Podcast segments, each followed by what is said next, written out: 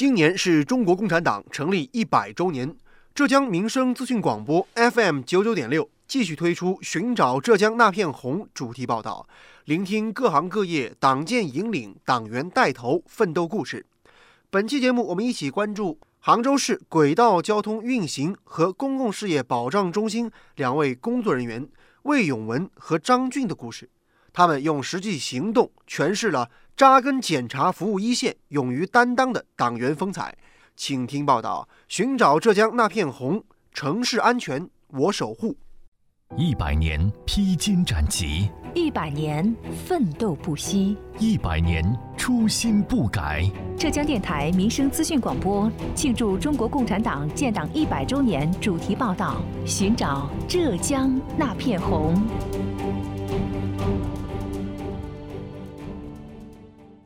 听众朋友们，早上好，欢迎收听今天的节目，我是子文。平日里，我们几乎每家每户都需要关注柴米油盐，都要生火做饭。但是，您有没有想过，是怎样的一群人在默默守护着城市当中千家万户以及各类企业商户的用气安全呢？我们今天故事的第一位主人公就从事着这样的工作，他叫魏永文，一九八四年出生。现任杭州市轨道交通运行和公用事业保障中心燃气管理科科长，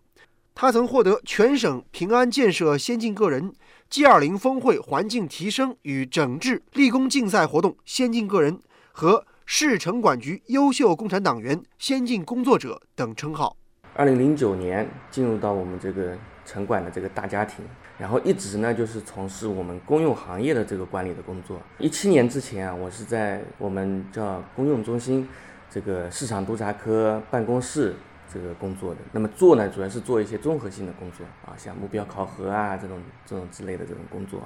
然后一七年四月份呢，呃，我就调整到这个燃气管理的这个工作岗位。那么燃气管理呢，主要做的是啊燃气行业的服务啊、指导啊。啊，比如就是编制我们这个燃气行业的这个发展规划，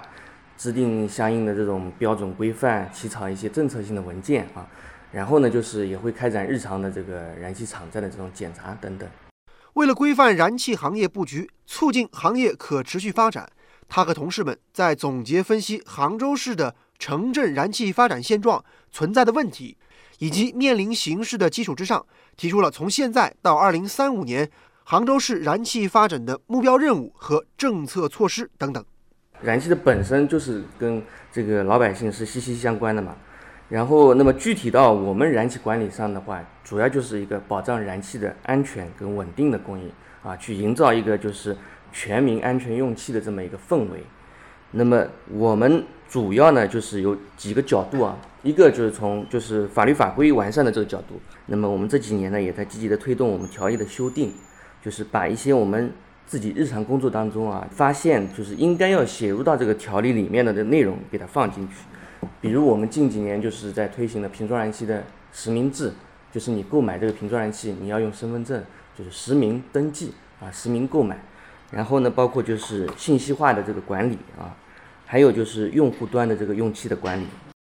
他和同事们还积极探索瓶装燃气统一配送的服务新模式。集中配送，一八年开始，这个主要就是呃日常的管理过程当中啊，我们发现就比如说你啊发生了一个燃气的这个呃事故，这个到底是谁的钢瓶，呃谁来进行这个处置，这个必须到了现场才能看得到，对不对？那如果说你实行了统一配送，就集中配送之后，这个钢瓶就是这一家一家公司的，那么你发生了这个事情是就这一家公司过去处置就可以了。魏永文告诉记者。协调主城区、萧山区、余杭区瓶装燃气企业展开统一配送服务，这可以让瓶装燃气的管理更加有力，运营更加规范，送气更安全，同时百姓用气也更加的放心。像我们主城区总共有十五个瓶装液化气供应站，老百姓你打电话，他们的电话是九五零零七嘛，你打完之后，那么他们是通过电脑派单的嘛，每一个供应站它都有一定的就是存瓶量。你比如说，它有它这个站可以放两百瓶，那么它就是早上就是从充装的站里面就把这两百瓶给充好了，就运到这个站里面放在那里。充装呢，现在主城区有三座，滨江一座，西湖区一座，然后江干区一座。如今，为了提升餐饮场所和行业的安全用气水平，他们还在扎实的推进瓶改管的工作。我就讲主城区吧，管道燃气的用户数大概是一百二十万户，瓶装气呢大概在二十万户的样子。那这个二十万一般都是可能是一些个餐饮店，这是一个，还有一个就是出租户，还有就是你管道燃气实在是通不到的那种这种小区也有的。魏永文告诉记者。二零一八年末至今，他们共完成了餐饮场所瓶改管七百五十五家。目前，主城区非居民管道天然气用户已经由二零一八年末的五千九百七十二户增长到了一万多户，增幅达到百分之一百以上。管道燃气的普及率、安全使用率都在明显的提升。瓶装改成管道这么一个过程啊，就是瓶改管。那么就是像一般的这种兰州拉面啊，或者这种的啊，你就是。用瓶子每个月的这个气费可能是呃四千块钱啊，那么折算下来之后呢，就是你如果说你改成了管道气，它的话可能能够节约三分之一的气费。采访中，魏永文也坦言，对于一些沿街经营的餐饮商铺而言呢，这项工作的推进其实也有不少需要克服的困难。这个就是你初期的投资投入，你瓶装气，我只要把这个瓶我我拿回家我就可以用了嘛。但是你天然气必须是要用管道的嘛？那你管道的话，你就是要要有工程的嘛？你就施工的嘛？就把管子给接进来。你初期的投资比这个瓶装气大嘛？这个就是你如果说你这个餐饮企业你稳定性不够，你今年干一年你你就没打算再干了。那这种肯定是你你还是选择用瓶装气比较划算嘛？改成管道天然气之后，你的这个初期投入有一部分，那你必须要回本之后你才可以去那个嘛，是吧？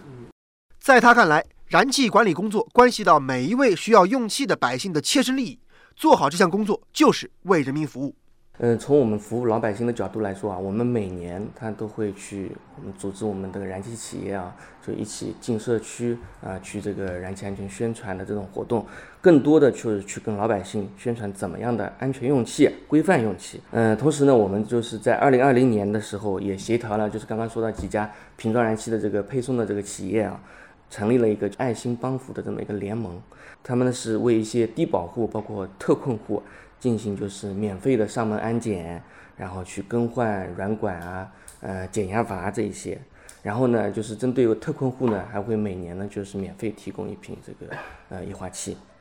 就是这样子通过就是政府引导，然后企业跟社区啊去结对，然后营造一个安全用气的就是共建共治共享的这么一个氛围。促进我们燃气行业的这个健康的发展，做好保障，做好服务，这是魏永文在接受采访时说的最多的一句话。但是这句话的背后，往往是不小的工作压力。干我们这个燃气管理工作之后啊，就是感触比较深的，就是经常会就是精神会高度紧张。你在家里休息的时候，啊，万一有一个呃电话，有个短信告诉你说哪里燃气泄漏了，哪里发生燃气的事故了。那你就就会马上就要想要就是呃去去打电话去去呃联系我到底这个这个呃燃气事故的影响面是怎么样子啊？我还一级一的跟领导汇报啊。采访中，他跟记者分享了一段自己很难忘怀的工作经历。二零一九年就是那个八二八建国北路那个路面塌陷的那个事情，燃气泄露出来，当时我们就是接到消息之后，就反正中午也也没吃午饭，就第一时间就赶到了那边。然后我就从呃中午一直待到第二天的早上，一直在那个临时的指挥部去协调企业去抢修啊，因为有涉及到停气的嘛，你必须要就是及时的去把它这个管子给修复好，然后就是给老百姓正常的这个用气不能有太大的影响嘛。那么一直到第二天早上抢修完毕，这个时间就是我记得比较牢，就是因为那一天刚好就是我自己的生日，那么这个生日就是就是在在现场过掉，就这个是印象比较深刻的。魏永文二零零六年六月入党，算算十几年党龄了。他说啊，这党员就是要时刻想着怎么更好的为人民服务。我是零六年六月呃入的党，是在大学里面就入的党了，浙江理工大学。大学的时候入党主要是就是呃看到就身边的这种比较优秀的这种呃同学啊，呃为人也比较正直的啊，然后也比较热心的去去帮助这个身边的这种。同学的，那么他们都去呃入了党，那么我觉得就是也应该向他们去去学习啊，去去靠拢，所以我当时也就是比较积极的去申请。工作之后呢，是我们燃气这个工作，它是跟我们老百姓是息息相相关的。那我们党的宗旨本来就是全心全意的去为人民服务。从一九二一到二零二一，一百年，中国革命向前，步履不停。一百年，浙江大地焕新，岁月如歌。壮丽一百年，奋斗新时代。浙江电台民生资讯广播庆祝中国共产党建党一百周年主题报道：寻找浙江那片红。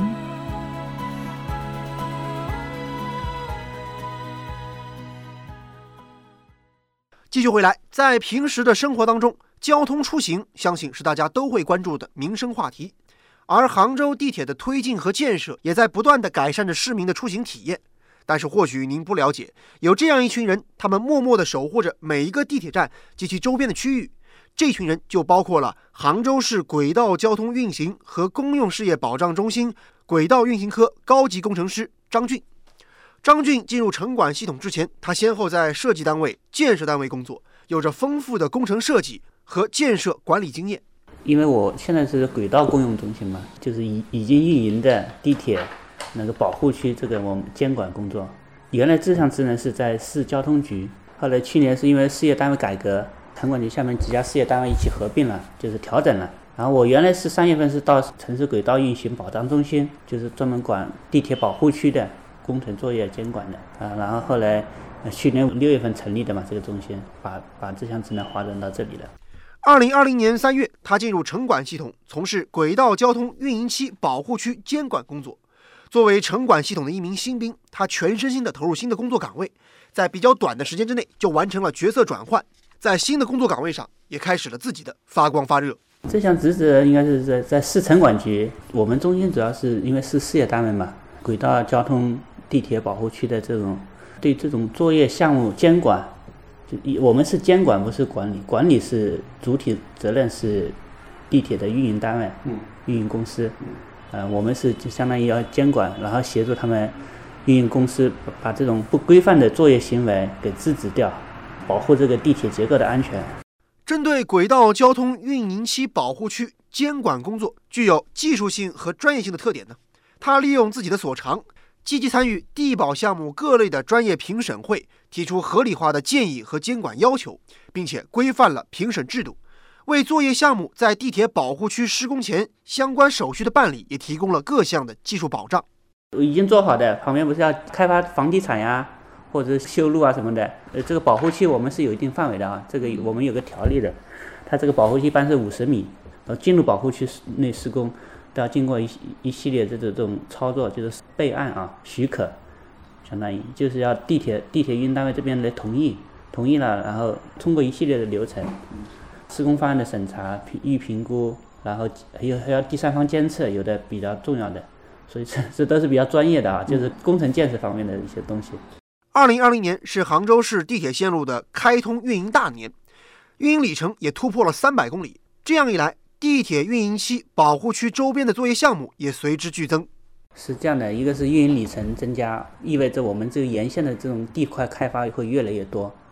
地保项目啊，就是作业项目也会越来越多。我们现在到到目前就是三百零几公里，零五公里，现在作业项目就有两百多个了。我们中心现在目前我们科室也就五六个人嘛，那我们属于市级层面的。我们局里还有一个公用处也在管这个，然后我们下面就是区局。我们是落实在属地属地管理的，就是各区城管局，我我我我们都是监管的嘛，但是主主体责任是这个运营单位，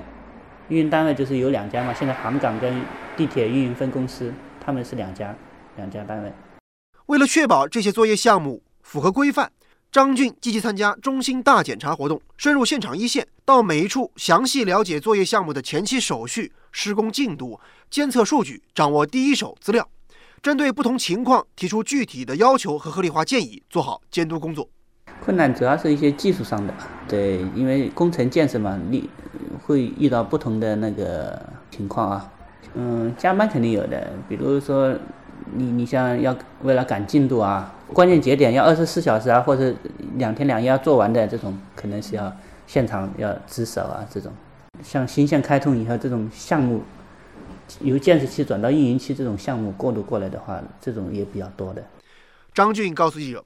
不论是酷暑还是严寒，这日常检查都必不可少。每个月都有这种集中检查，抽抽几个比较重要的项目，都去现场现场了解这个情情况。嗯，那个手前期手续没办好，另外一个就是监测情况要了解一下，然后施工的进度进展，可能对我们地铁保护的这种危险性、站建工地对我们运营地铁的一个安全隐患。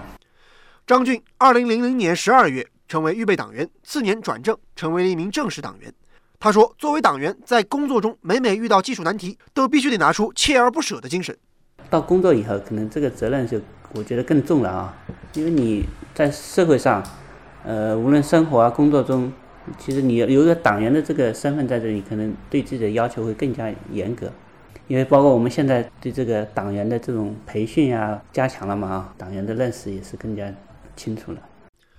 作为轨道公用中心的技术骨干，张俊一直在思考怎么样把专业的监管职能和具体的工作紧密结合起来。他作为主要起草人，完成了关于进一步加强杭州市城市轨道交通运营期保护区监管工作的通知，进一步加强了职责范围内的监管，压实属地责任，落实了长效机制。